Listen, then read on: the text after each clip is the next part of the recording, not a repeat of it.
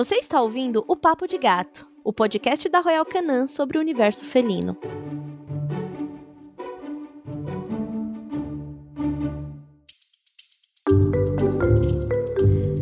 Você sabia que, assim como nós humanos, a pele é o maior órgão do seu gatinho? Pois é, e é sobre isso que a gente vai falar hoje aqui no Papo de Gato. Bom dia, boa tarde ou boa noite para você que está ouvindo a gente. Estamos com mais um episódio para a gente falar sobre esses nossos tão amados felinos. E a gente vai falar sobre a pele e a pelagem do gato quais são os cuidados básicos, né? Os gatos precisam mesmo de tomar banho ou a auto-higienização, como a gente já falou bastante por aqui, é o suficiente? Tem como reduzir a queda dos pelos? E o que a alimentação tem a ver com a pele e com a pelagem dos gatos? E para esse papo, eu tenho aqui comigo a Priscila Rizelo, minha companheira de podcast, médica veterinária da Royal Canin. Tudo bom, Pri? Oi, Carol. Oi, todo mundo que está nos ouvindo. Pri, você tem gatinhos que são mais peludinhos, assim? Porque a gente aqui pesquisando para construir esse episódio, né? Tem o pelo curto, pelo médio, pelo longo. Como, como que você tá de pelagem aí? Eu tenho dois gatos sem raça definida, então eles têm pelo curto, e eu tenho uma gata da raça Mini Coon, que ela tem um pelo semilongo. E para conversar com a gente, nós temos uma convidada muito, muito especial que é a Daniele Cipriano. A Dani é zootecnista e é tutora de nada menos que 13 gatinhos. Não são qualquer gatinho, são de 13 gatos norueguês da floresta, que é aquele grandão, peludo. Dani, seja muito bem-vinda.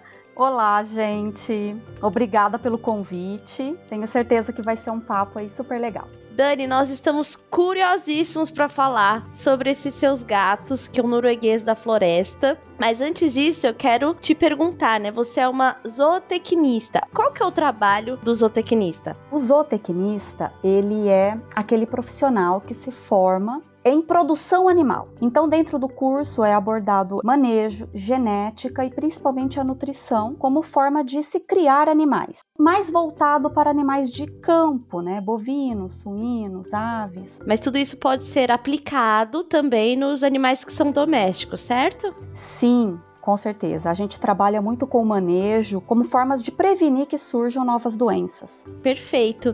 E você tem 13 gatos, que deve ser uma gostosura, sabendo que é um gato tão gostoso, igual o norueguês da floresta. E como começou assim a sua, sua paixão pelos gatos? Então, na ocasião, eu e meu marido não tínhamos nenhum bichinho. E a gente sentia muita falta de ter um cachorro, um gato, qualquer bichinho.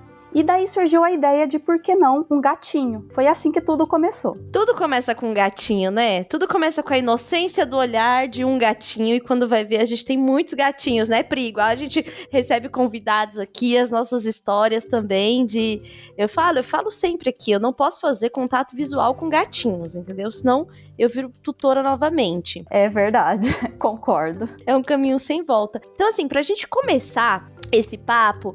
Pri, você me ajuda a gente falar quais são os tipos de pelos que os gatinhos têm? Porque eu sei que tem os pelos primários, subpelos e depois tem a pele, mas vamos explicar aqui para o nosso público como que a gente faz essa diferenciação. Vamos lá, Tulin. Os pelos primários, eles são aqueles pelos mais externos que a gente vê é, mais nitidamente, né? A pelagem do, dos nossos gatos. E esses pelos primários, a principal função deles é uma função de proteção. Eles acabam protegendo a pele contra os agentes externos. Eles são pelos é, mais longos e eles é, são eles que dão a, a coloração da pelagem. Quando esse gato tem alguma coloração, o pelo primário é que é o, o pelo pigmentado. Depois a gente tem o subpelo, que é um pelo um pouco mais curto, um pouco mais fino, e ele tem a função de isolamento térmico. E, por fim, a pele, que é o que dá a base, digamos assim, para toda essa pelagem. A pele tem uma taxa de renovação bastante rápida. As células que são das camadas mais externas, elas vão morrendo e elas vão se renovando, novas células ali Dani, eu queria saber de você, para você me ajudar aqui com uma outra coisinha sobre os pelos dos gatos, que são as particularidades, né? E até a diferença de tamanhos deles. Você pode explicar um pouquinho pra gente? Posso sim. Na raça norueguês da floresta, ela é uma raça que ela tem um pelo completamente diferente quando comparamos com outros gatinhos. Eles possuem três tipos de pelo. Eles possuem o subpelo, que ele é lanoso e fica bem próximo à pele. Lanoso é de, de textura de lãzinha mesmo? Exatamente, uma lãzinha. Esse pelo ele tem a função de proteger ele da neve, mantém a temperatura do corpo dele, porque é um gato que se desenvolveu na península da Escandinávia nos milhares de anos e lá tem um clima frio bem intenso, né? Depois ele tem o pelo propriamente dito, que a Pri já explicou bem, que é o pelo onde a gente vê a cor, que é o que a gente olha no exterior do gato. O norueguês, além desses dois tipos, ele vai ter o terceiro tipo de pelo, chamado guard hairs. Então, quando você olha o norueguês da floresta, ele vai ter uns pelos duros que ficam meio arrepiados assim para fora da pelagem. Esse pelo tem uma função muito importante, que quando a neve cai, ele dissipa a neve e não deixa a neve penetrar no subpelo, porque aí ele não aguentaria suportar o frio, né? Que incrível isso, que lindo.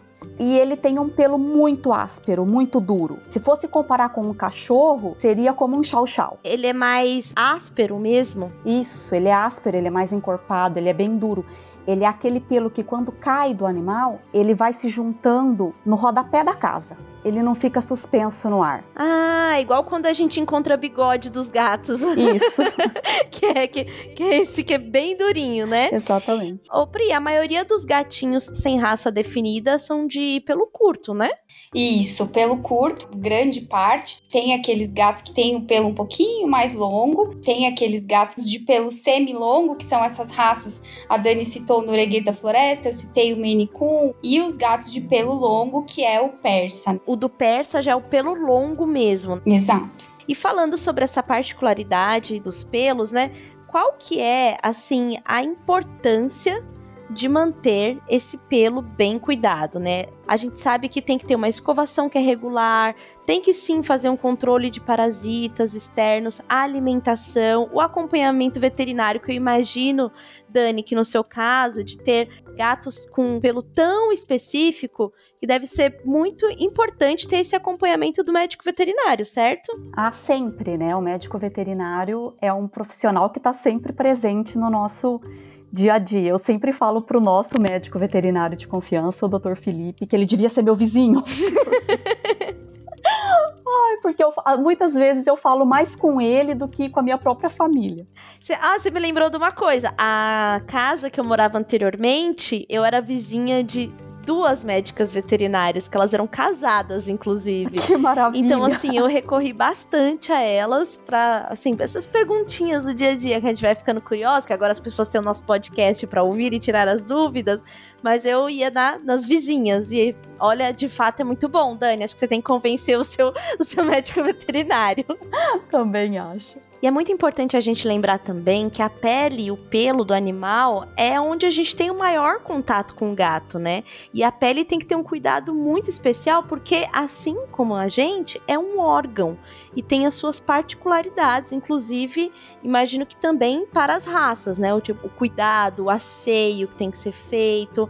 Eu já tive um gato que é o Mil, né? tenho esse gato, e ele é um gatinho angorá. Então ele tem o pelo, pelo médio, ele é mais peludinho do que os outros gatinhos sem raça definida, né? E eu, eu contei da outra vez que quando foi quando eu descobri que ele tinha um microchip, que a pele dele estava sem pelos naquele lugar. E na verdade era um fungo que ele tinha tido na época. E é aquele fungo que cai o pelinho dele, sabe? E eu nunca tinha visto, enfim, até achei que, contando aqui pra Dani, Dani, quando eu senti o microchip do gato, eu achei que era uma berne dentro da pele dele. Imagina como eu fiquei. E ele tinha uma falha na pele, que era no, no, no pescocinho dele, onde estava o, o microchip, e ele tinha tido um fungo. E aí, né, nós tratamos e tal. E eu nunca tinha tido nada assim com a pele dos gatos. Outra coisa que eu sofri com a pipoquinha, que ela não estava conseguindo se limpar por causa da obesidade, eu contei aqui também. E ela ficou é, lambendo só num lugar que não era o lugar da, da limpeza fez uma feridinha, os outros gatos lamberam e a gente teve que fazer um cuidado super intenso com, com a pele mesmo. E a gente vai vendo, né? Ali quando cai o pelo, a gente vê como é uma pele muito sensível, né? Que precisa de muito cuidado. Então passava, lavava todos os dias, passava pomada, aos pouquinhos vai nascendo aquela, aquele pelo mais fininho, depois vem o pelo mais grossinho. Então, foi quando eu pude, assim, ter um contato com isso que, que às vezes a gente nem, nem tá tão atento, sabe? A pele, ao pelo do gato, mas que é muito importante a gente se atentar a isso. Pri, quais são as principais causas de coceiras que são intensas e os principais cuidados com essa pele do gatinho? Bom, Tulinha, a coceira ela pode ter inúmeras causas, e aí a gente pode citar algumas, né? Os parasitas externos, o mais comum nos gatos é a pulga, Alguns agentes que podem ser ácaros também, os ácaros eles são causadores de sarna, eles podem estar presentes tanto na pele quanto nos ouvidos, dentro do conduto auditivo agentes infecciosos que podem ser fungos ou bactérias, principalmente as bactérias, elas podem ser secundárias. Então o gatinho tem alguma lesão na pele e a bactéria vai ali como um oportunista agravando esse quadro. Pele ressecada é uma pele sensível, esse ressecamento causa uma descamação e isso pode ocasionar coceira. Alguns gatos podem ser sensíveis a fatores ambientais, eles podem ter algum grau de alergia a algum fator ambiental e até alergias alimentares, né? O gatinho que reage de uma forma como se o alimento fosse um alérgeno, né? E isso pode se manifestar nos gatos com sinais de coceira. Tem inúmeras causas, eu citei apenas algumas, então é importante quando o tutor observa que o gatinho está se coçando, está se coçando numa intensidade que não é normal, consulta o médico veterinário para o correto diagnóstico e para o correto tratamento também. E aí acho que é onde a gente entra na importância da escovação regular, né? Mesmo nos gatinhos que têm o pelo curto, porque eles vão lá, eles se limpam e tal, mas acho que ter uma rotina de escovação também faz a gente prestar atenção no bichinho, porque é um momento, né, que é só nosso com eles, a gente pode dar aquela investigada, né? Olha no pescocinho, olha perto do rabo, que foi onde eu aprendi a enxergar por causa da pipoquinha da minha gata. Vocês têm outras dicas para esse momento da escovação? Eu acho que o hábito da escovação ele é até uma maneira de estreitar os laços nossos com o nosso gatinho, né? Um, uma forma de carinho. Se esse gato é, foi apresentado, se ele foi acostumado desde jovem a ser escovado, isso se torna um momento extremamente agradável do dia a dia. É, é uma forma, como você falou, de ver se está tudo bem com o gatinho, se não tem nenhuma ferida na pele, nenhuma falha de pelo, se não tem nenhum parasita. E a gente consegue também remover tanto os nós nesses gatos que têm os pelos um pouco mais longos e também remover os pelos mortos que a gente falou no episódio de nutrição sobre as bolas de pelo, a escovação ajuda bastante a remover uma parte desses pelos mortos, o gatinho acaba ingerindo menos pelos. É, isso é muito importante, porque aqui, quando eu passei a ter uma rotina de escovação com os gatos, eu percebo, assim, claramente a diminuição do vômito de bola de pelo, assim, é. E aqui em casa eu tenho uma luva de escovar, que é uma luvinha emborrachada, e tenho a escovinha. E eu tenho gatos que preferem a luva e gatos que preferem a escovinha. O bugado, que é o meu gato, que é o gato né, danado dessa casa, se eu escovo ele com a escovinha, ele reage como se eu estivesse brincando, ele dá patada, ele quer pegar, aí ele vai lá, ele sente o cheiro, ele se esfrega, mas quando eu começo o movimento, ele encara como brincadeira e vai pro ataque. Quando eu estou fazendo a escovação com a luva, eu não sei, não sei se ele entende que é mais um carinho do que a escovação. E eu tive que ir, assim, testando para poder fazer a escovação dele. As outras duas são um anjo, elas amam a escovinha. É uma escovinha que ela é de metal. E aí ela pega bem esses pelinhos que são esses fininhos que a gente conversou. E tem época do ano que parece que sai um gato do outro gato, de tanto que sai. Isso é impressionante. Mas com o bugado só funciona a escovinha de mão. Vocês têm preferência para algum tipo de escova, algo assim? Dani, tem alguma escova que é especial para, para a raça dos seus gatos? Olha, eu sempre dou a seguinte dica para os amigos e para quem né, acaba perguntando. Vai comprar algum objeto para pentear o seu gato? Teste na sua cabeça. Se for cômodo, se for gostoso para você, o gato também vai sentir a mesma coisa. Eu sempre digo isso porque eu acabo fazendo uma, uma propaganda contra, mais ou menos assim, a rasqueadeira, aquelas de metal, porque passa aquilo no seu couro cabeludo. Vê se você sente algum prazer com aquilo. O gato também não vai sentir. Deve ser por isso que o bugado fica tentando me bater quando eu passo essa nele. Mas é essa fininha? Ela não tem a ponta fininha, ela tem uma pontinha chata. Eu, inclusive, experimentei em mim, que eu também fiquei preocupada, porque ela era de metal. O que eu percebo é que o desenho dela do zigue-zague é, pega mais os pelinhos, mas a ponta dela não é fina. Tanto que a, as outras gatas adoram. Mas o bugado, esse daí acha que esse, ele não gosta. O dele tem que ser a luva. E aí a luva, ela é de borracha mesmo. É uma luva toda cheia de pininhos de borracha. Aí, aí esse ele adora, é o carinho para ele. Aqui em casa, os campeões assim de, de audiência são aquelas escovas tipo raquete que nós usamos pra gente. Sei. Elas também são de metal, os pininhos dela, mas é uma outra configuração. E pente, pente de metal normal. Assim, pente como se fosse um pente de masculino. É incrível, é bem aquilo que a Pri falou é eu pegar o pente. Tem gato que assim bate no outro para ele se pentear. O Mingus, por exemplo, que é um gato que ama, ama ser escovado. Gente, ele chega a babar quando eu tô escovando ele, porque ele quer ser escovado. Não, e eles ronronam muito aqui em casa. A hora da escovação é assim, aquele ronron alto. Muito Aí alto. se um gato vê que o outro tá sendo escovado, chega miando perto, aí eles brigam entre eles. Uh, o dia da escovação, assim, é um dia que é melhor nem que meu filho esteja aqui, porque eu já tenho muito, muito gato para dar atenção. Então eu faço a escovação quando ele não tá aqui. O importante é bem isso que a gente já falou aqui. Cada gato vai ter uma preferência. A gente tem que saber olhar para o nosso gato e entender se ele gosta, se ele não gosta daquele ou do outro. Porque é super importante sim manter essa rotina de escovação para realmente observar o que está acontecendo ali na pele do gato, né? Que a gente não vê a pele. E para chegar nesse ponto, né, que a gente falou que os gatos amam ser escovados, eu também tenho um gatinho que pede para ser escovado, ele ama esse momento. É importante que a gente já é, crie essa rotina, esse hábito quando os gatinhos ainda são jovens, né, para que eles se habituem com, com essa rotina e que, que eles passem a gostar, para que seja um momento agradável para eles e sempre fazer o que a gente já chamou aqui de reforço positivo, né, Pri? Às vezes adotou um gato que é mais velho, né? Tá cuidando de um gato que já é adulto, vai treinando ali com um reforço positivo, sempre atrelado a uma brincadeira, ao carinho, à fala, quando a gente fala com eles com manha, óbvio que eles percebem, eles sentem, o alimento molhado, né, Pri, que a gente sabe que é um, um, um aliado nosso para fazer esse reforço positivo dos gatinhos.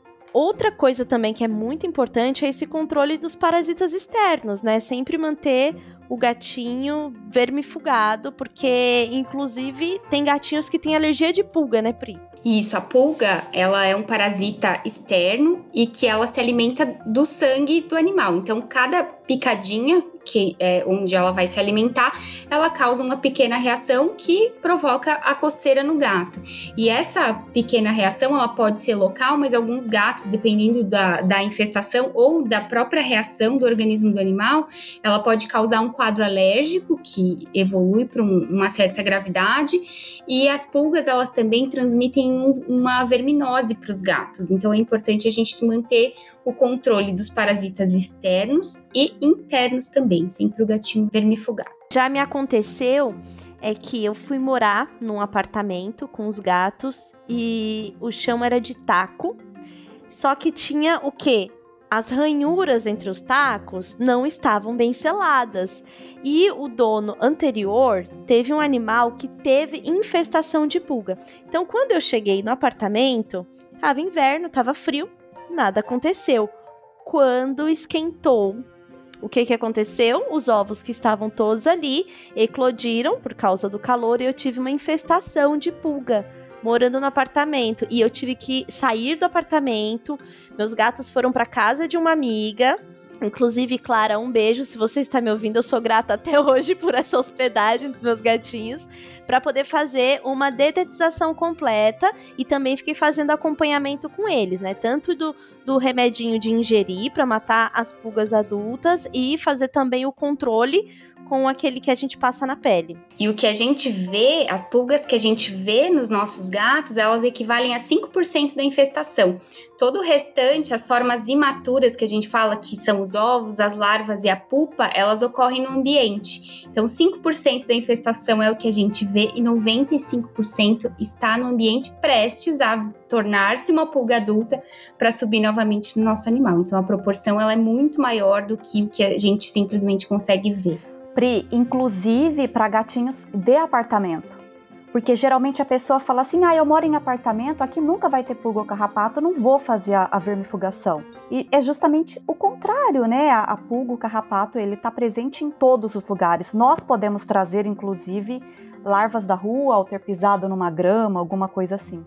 Ou seja, é completamente assustador pensar nisso. Então, não queira remediar. O melhor nesse caso é a prevenção da pulga. E tem mais um problema de pele também, inclusive eu queria conversar com você, Dani, que é a acne felina, certo? Que geralmente acontece ali no queixinho do gato, né? Que fica com os pontinhos pretos, as pessoas não sabem o que que é. Você pode contar um pouco pra gente? Isso, a acne é um problema, é um problema que pode dar em qualquer tipo de gatinho, em qualquer idade, qualquer sexo, se tem raça ou não, não importa, ela pode surgir. O que o meu médico veterinário sempre diz é que ali no queixo, nessa região do queixo, até mesmo dos lábios, é uma região que tem muitas glândulas sebáceas. A Pri me corrige se eu tiver errado. E pode acontecer de ter uma superformação de sebo ali. E isso pode inflamar, pode infeccionar pode começar desde uns pontinhos pretos que muitas pessoas falam assim: ah, é só uma sujeirinha. Só que muitas vezes já é o início dessa doença, né? Que é uma doença inflamatória. Então, sempre o médico veterinário vai ter que avaliar para ver a gravidade, a proporção que essa doença está. Porque a depender, eu nunca passei por isso aqui em casa mas eu creio que até medicações, né, privia oral e tudo mais para diminuir o inchaço, se tiver pus, antibiótico, aí é o médico veterinário que vai determinar. Aqui em casa eu sempre estou bastante atenta quanto a isso. Geralmente quando o gato é branquinho, tem o pelo branquinho ali no queixo, a gente nota rápido, né? A gente fala, nossa, ali tá sujo. A gente tem que cuidar e tá sempre de olho. Então, aqui em casa, eu evito usar, evito não, eu realmente não uso nada de plástico, nem pote nem fonte, tudo aqui em casa é de inox ou, ou cerâmica, que é muito mais fácil higienizar e aí não vai acumulando aquela sujeirinha no queixo, porque essa sujeira, essa oleosidade da comida e pode acabar é, fazendo surgir essa doença, né? Inclusive, isso era uma pergunta que eu ia fazer para Pri, que o tipo de potinho tem a ver com isso, né, Pri? Com esse acúmulo que vai formando a, a acne do gatinho. Tem tudo a ver. O que a Dani citou, essa inflamação que ocorre nas glândulas sebáceas, esses comedões que a gente vê, que são esses pontinhos pretos, é, muitas vezes isso pode evoluir para um quadro mais grave quando tem contaminação bacteriana ali, que aí se dá essa formação de pus. E os comedouros de plástico, muitas vezes é imperceptível, eles ficam com algumas ranhuras que acabam acumulando restos de alimento e que predispõem a esse crescimento bacteriano que vai depois se depositar todo ali no queixo, nessas regiões adjacentes do gatinho, que é onde é mais comum ocorrer a acne. Então, a porcelana e o aço inox, eles não correm esse risco de ficar com essas ranhuras, mas é um ponto muito importante, mesmo sendo de porcelana ou inox, é importante a gente fazer a higienização dos potinhos com regularidade para que não tenha acúmulo de alimento ali e evite essa contaminação dessa região do queixo e, e as áreas próximas. E já que estamos falando aqui de higiene dos gatinhos, tenho agora o assunto polêmico para gatinhos, que é o banho. Gato tem que tomar banho, não tem que tomar banho, qual é a frequência, o tipo de pelo, enfim. Aqui em casa eu dou banho, sim, nos meus gatos desde pequenininho é, com um produto adequado para eles. E já passei muitos perrengues por causa de banho, já fui toda arranhada. Enfim, e o que eu aprendi aqui na minha experiência era que o barulho do chuveiro, quando ligava ao lado, era o que incomodava. Então, o que, que eu faço? Eu faço um ofurô de gato. Eu vou lá, pego o balde, quero o balde de dar banho no Valentim quando era bebê, que é um balde adequado, que eu sei que é, não é um plástico que vai soltar nenhum tipo de resíduo, né? Enche o balde, deixa a água morninha e vem com o gato segurando ali pelo pescocinho para ele perder aquela, aquela força dele. E aí eu deixo eles apoiarem as patinhas no balde, porque eles ficam tentando sim pegar em alguma coisa. E ali eu vou assim conversando, mimando, dando banho tranquilamente, mas tudo assim, tem que ser sensação de spa, porque eu já vi que aqui em casa era o barulho do chuveiro que fazia meus gatos ficarem é, atordoados, né? Mas ainda tem muita gente que acha que banho não é necessário para os gatos. E assim como a Dani falou, a questão do gato de apartamento. Ah, meu gato de apartamento não vai pegar pulga, meu gato de apartamento não precisa de banho. Então vamos falar sobre, Pri? Vamos. Eu sou um pouco dessa turma que fala que gatos não necessariamente precisam tomar banho. A melhor resposta para essa pergunta é: depende. Depende do tipo de pelagem, de qual cuidado que esse gato necessita com essa pelagem e principalmente o, o estado de saúde desse gato, porque normalmente os gatos eles já têm esse hábito de auto-higienização, que é através da lambedura que a gente conhece bem. A língua do gato ela tem a, aquela conformação com umas pequenas espículas que são preparadas para executar esse comportamento de, de higienização para retirar os pelos mortos, para retirar sujeira, para retirar muitas vezes alguns alguns parasitas que podem estar presentes ali. E a lambedura é uma forma de manter o odor dos gatos. A gente já falou da importância que o olfato tem para os gatos se reconhecerem e reconhecerem o ambiente onde eles vivem. Então, eu particularmente indico os banhos em situações muito específicas, tratamentos dermatológicos identificados pelo médico veterinário, situações de traumas, gatos que muitas vezes sofrem traumas na região da face que não conseguem se higienizar, gatos obesos que têm dificuldade de higienização de algumas regiões. Então, são casos muito específicos, porque normalmente os gatos eles conseguem se manter limpos através dessa auto-higienização. E a escovação, que a gente já falou um pouquinho sobre ela, ela é uma das formas da gente manter também esse gato limpo, higienizado junto com essa auto-higienização. Eu já tive que usar com a pipoca que era lenço umedecido para higienização. Eu tive que usar com a pipoquinha, porque como ela tá muito obesa, não tá conseguindo se limpar. Então, dependendo ali de como tá as fezes dela, às vezes fica algum grudado, alguma coisa e ela não tá conseguindo se higienizar, aí eu acabo, já usei algodão com, com água e, e sabonete neutro, mas também quando eu vi o pacotinho lá para comprar, eu experimentei. O que eu percebi é que os outros gatos ficaram cheirando ela, acho que por causa do, enfim, fragrância e tal. E aí tá, ficou abandonado para falar a real esse, esse isso aqui em casa, porque quando tem a necessidade eu acabo limpando com algodão mesmo. Os gatos aqui eles não têm uma frequência de banho. Eu dei banho neles, ou dou banho neles, quando já rolou reforma em casa e eu percebi que os gatos ficaram empoeirados. Eu sentia que até quando eu fazia a escovação, o pelo saía com, com poeira mesmo, sabe? E aí eu dei banho neles nessas ocasiões.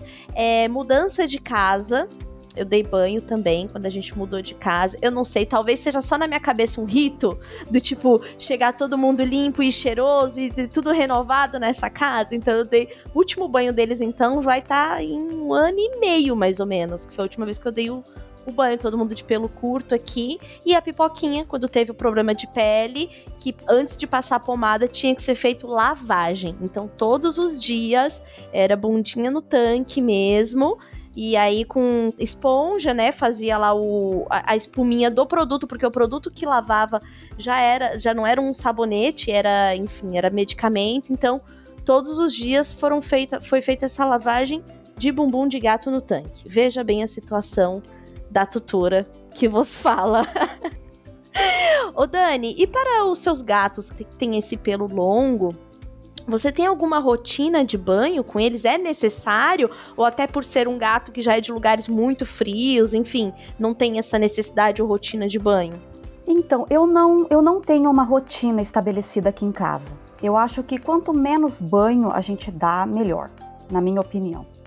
É, mas o que acontece aqui em casa? Eu moro numa casa e eles têm acesso ao quintal. Meu quintal é todo telado por cima e eu consigo inclusive fechar quando chove. Então eles têm livre acesso. E eu concordo com você, eles ficam empoeirados. Empoeirados. Mas, mas, mas é engraçado, não é? Muito empoeirados, muito. Então quando eu vejo que a coisa já começou a ficar que eu nem consigo mais passar o pente, porque gruda a sujeira, de verdade, eu concordo com você, é uma coisa inacreditável.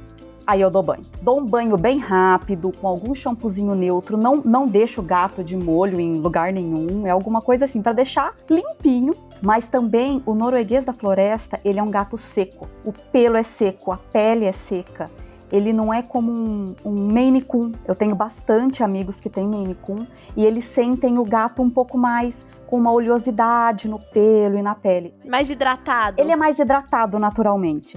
O norueguês é seco. Então, quando junta poeira, a secura, então a cada dois meses eu costumo dar um banho neles aqui. Eu montei um banheiro de pet shop em casa, porque 13 gatinhos, né? e eu tomo conta dessa forma. E aqui, acredito que para você deve ser um pouco mais difícil dar banho em todos de uma vez, mas também tem a questão do cheiro. Se eu dou banho em um gato e não dou nos outros gatos, aqui em casa eu percebo a rejeição. Isso acontece, né, Pri? Acontece. Eu falei um pouquinho sobre a importância desse senso de odor dos gatos. Eles se reconhecem entre eles, eles reconhecem o ambiente através do odor um do outro, os feromônios também é, fazem parte disso. E quando a gente dá banho, a gente, de certa forma, tira aquele odor característico daquele indivíduo e muitas vezes um passa a não reconhecer o outro como alguém da mesma casa ou da mesma família. Então, isso que você citou tanto de dar banho em um gato é, ou em vários, né, da mesma casa, eles passam a não se reconhecer e na mudança isso também pode acontecer, porque eles passariam a não se reconhecer entre eles e também a não reconhecer o ambiente, porque é um ambiente novo. Isso pode gerar situações de conflito e de estresse entre os gatos, então tem que tomar um pouquinho de cuidado quanto a isso. Bom, então aqui, como o que a Dani falou, são, são situações específicas para o banho, né? Não é uma rotina que tem que dar o banho, certo? E Dani, se você pudesse dar algumas dicas pra gente, para quem tá afim de dar um banho, sentiu a necessidade de dar um banho, às vezes o gatinho está necessitado de um banho. Você tem algumas dicas? Então, eu concordo com você que o barulho do chuveiro pode atrapalhar muito essa, essa rotina de banhos, né? Eu acho que o mais importante é você conhecer o seu gatinho. Às vezes você acabou de adotar um gatinho, você não conhece ele, então dificulta um pouco. Mas, via de regra, procurar entender o gatinho, por quê? Vai ter aquele gatinho que gosta de ficar num, num balde, num tipo um tanque, uma bacia. Os meus aqui em casa, por exemplo, se eu colocar eles em alguma coisa onde eles ficam é, sem visão, não vai dar certo. Então aqui em casa o que funcionou foi, eu tenho uma pedra reta, ela tem bordas e eles ficam de pezinho e eu dando banho neles. É uma raça realmente boazinha. Eu não tenho nenhum tipo de problema em dar banho neles. Eles tomam banho amassando pãozinho e dando cabeçada e ronronando e se jogando, é uma delícia. Mas uma dica que eu sempre dou: não conhece o gatinho? Você vai colocar ele ou numa banheirinha ou até mesmo no chão do seu banheiro, porque você não tem outro lugar. Coloque ele é, de bumbum para você. Certo. Ele vai ficar com a cabecinha virada para outro lado. Comece a molhar ele devagarzinho, de pertinho. Pega um chuveirinho se tiver e coloca bem próximo da pele dele. Porque se você esguichar a água de longe, ele vai pular, ele vai assustar, ele não vai aceitar. Então existem várias dicas, várias possibilidades. Tem gente que começa molhando os pezinhos. Eu prefiro começar molhando no lombo. Coloco a água bem morninha para fria, começa a molhar, já vou fazendo um carinho, aí já deita, já ronrona.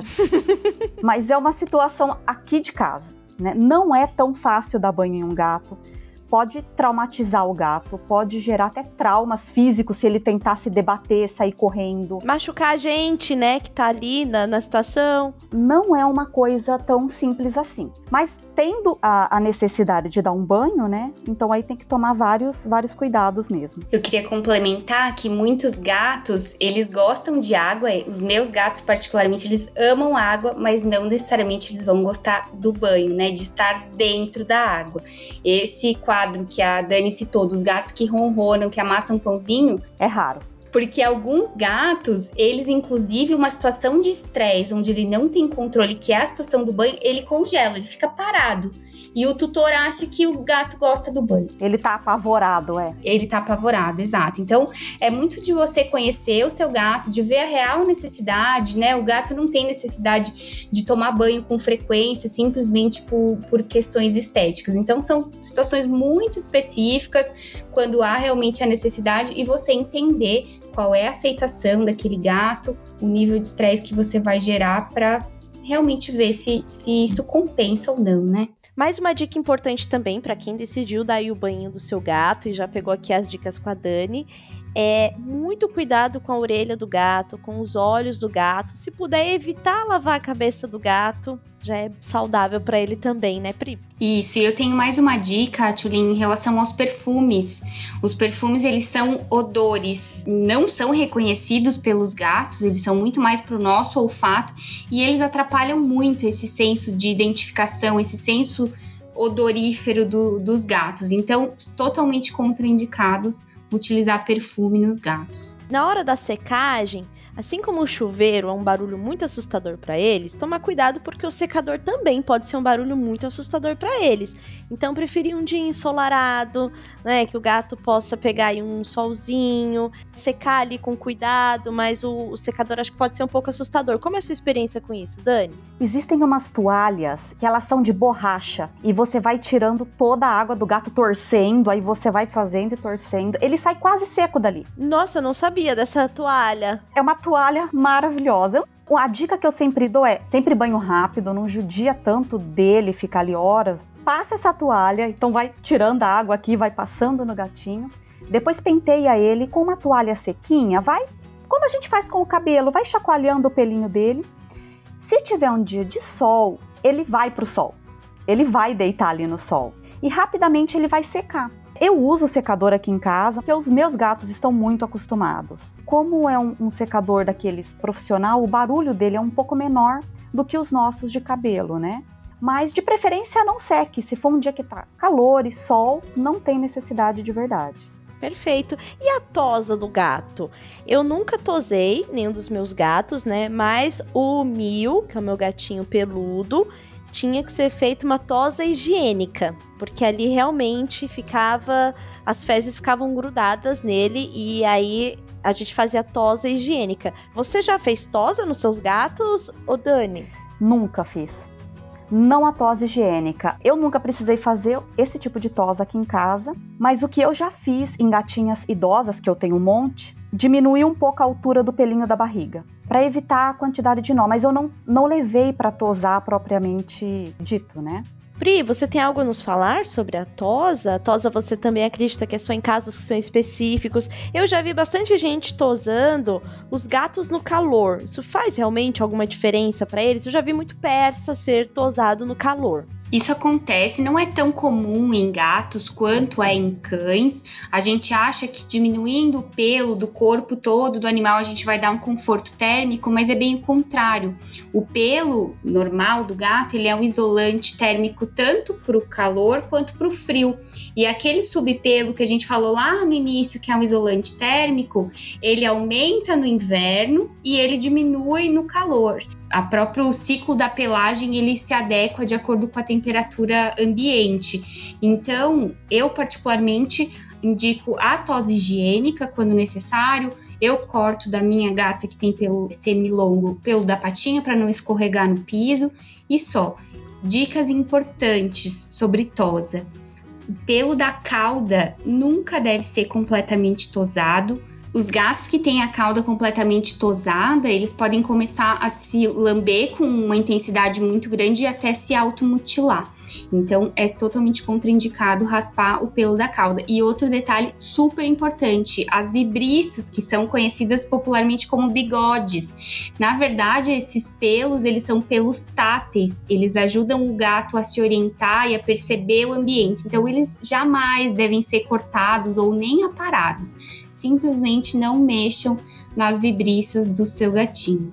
Tem alguma forma de reduzir a queda de pelos quando eles fazem essa troca dos pelos por causa da estação? Tem alguma dica para isso ou é só escovação mesmo? A queda de pelos ela é normal, o crescimento do pelo, ele tem um ciclo e esse pelo que terminou o ciclo de crescimento, ele vai cair para dar lugar a outro pelo novo. Então isso é normal.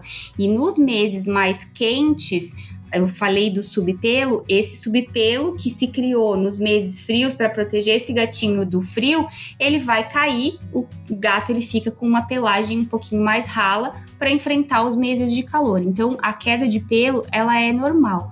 Formas da gente reduzir a queda de pelo.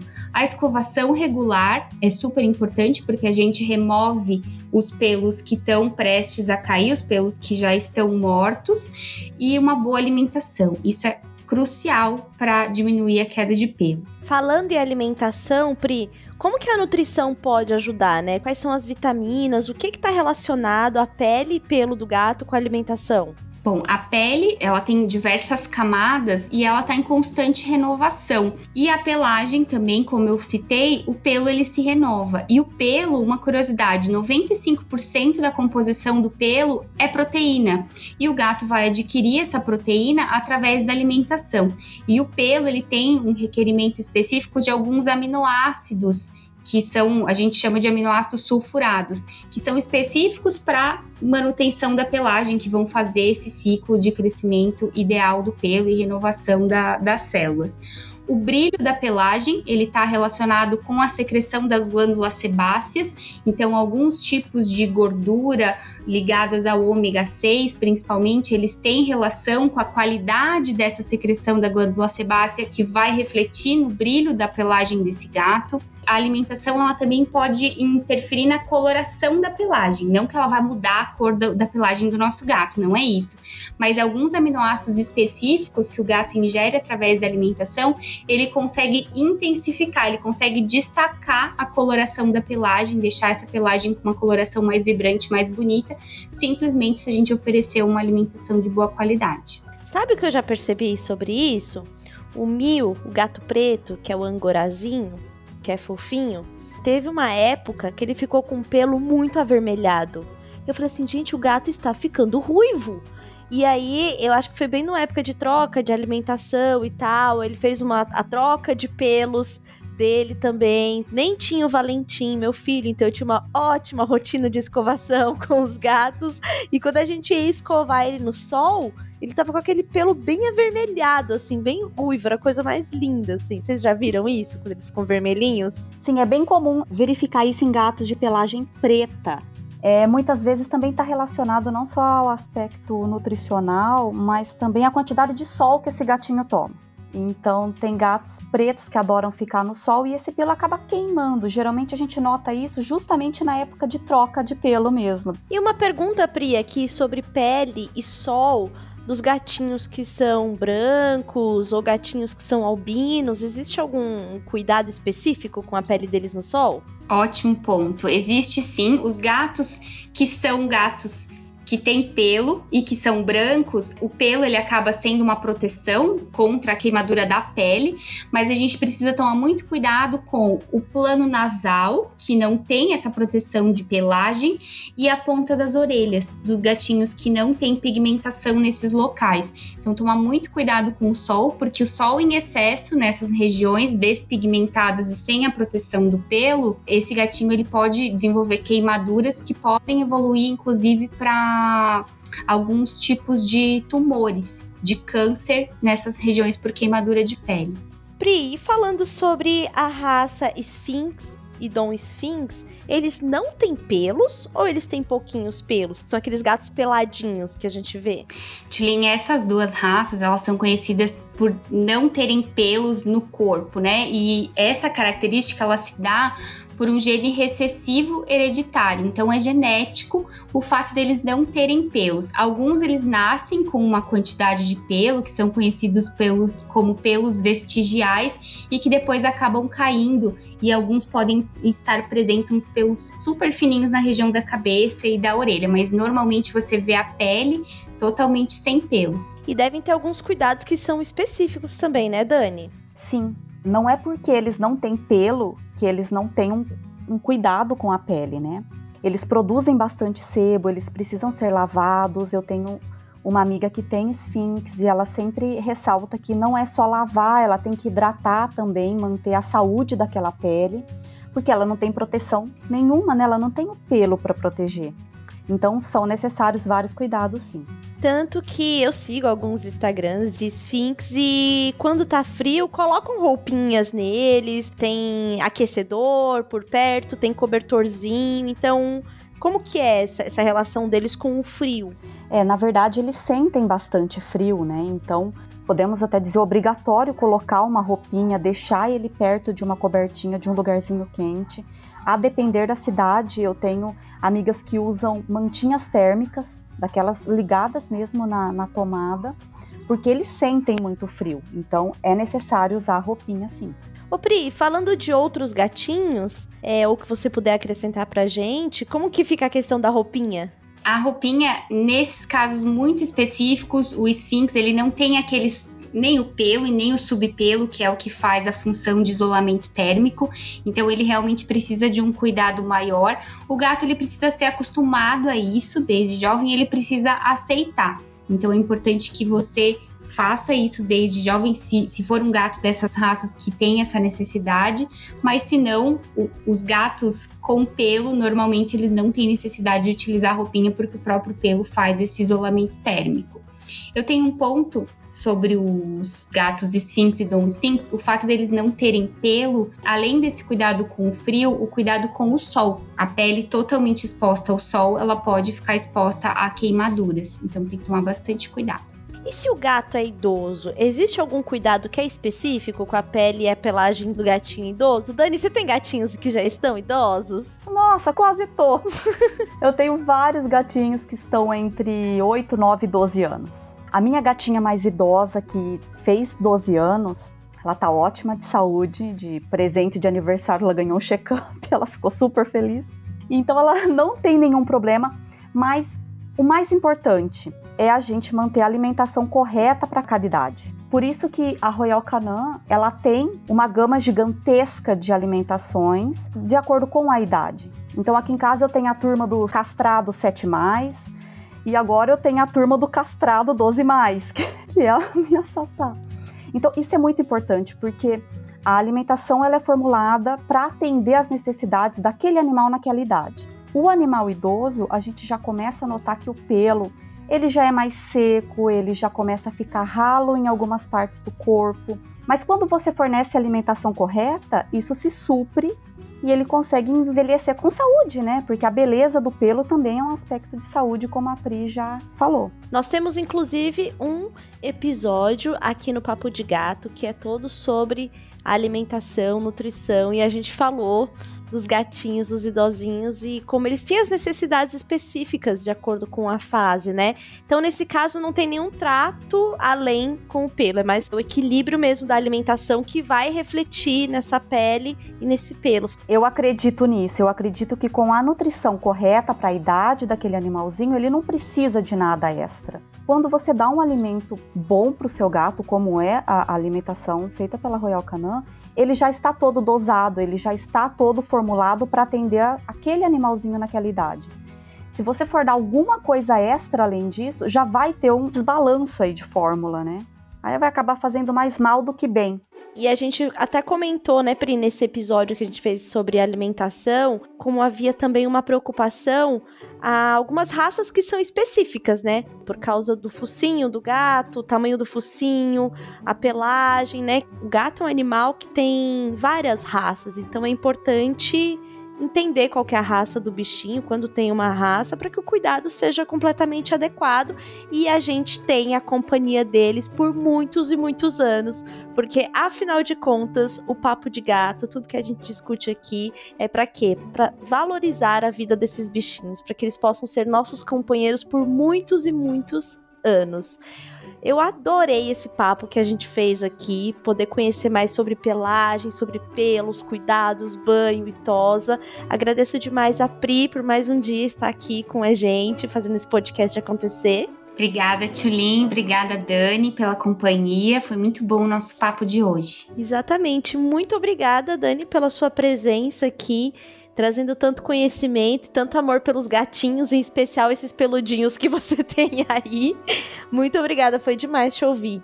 Meninas, eu que agradeço ao convite, foi um prazer participar aqui com vocês. Foi um bate-papo ótimo. E para encerrar, eu já quero contar para vocês qual vai ser o nosso próximo episódio, que a gente vai falar sobre o comportamento dos gatos. A gente ouve muito, lê muito sobre o comportamento dos cães, né? Mas como decifrar os nossos gatinhos? Como entender a linguagem do comportamento dos nossos felinos?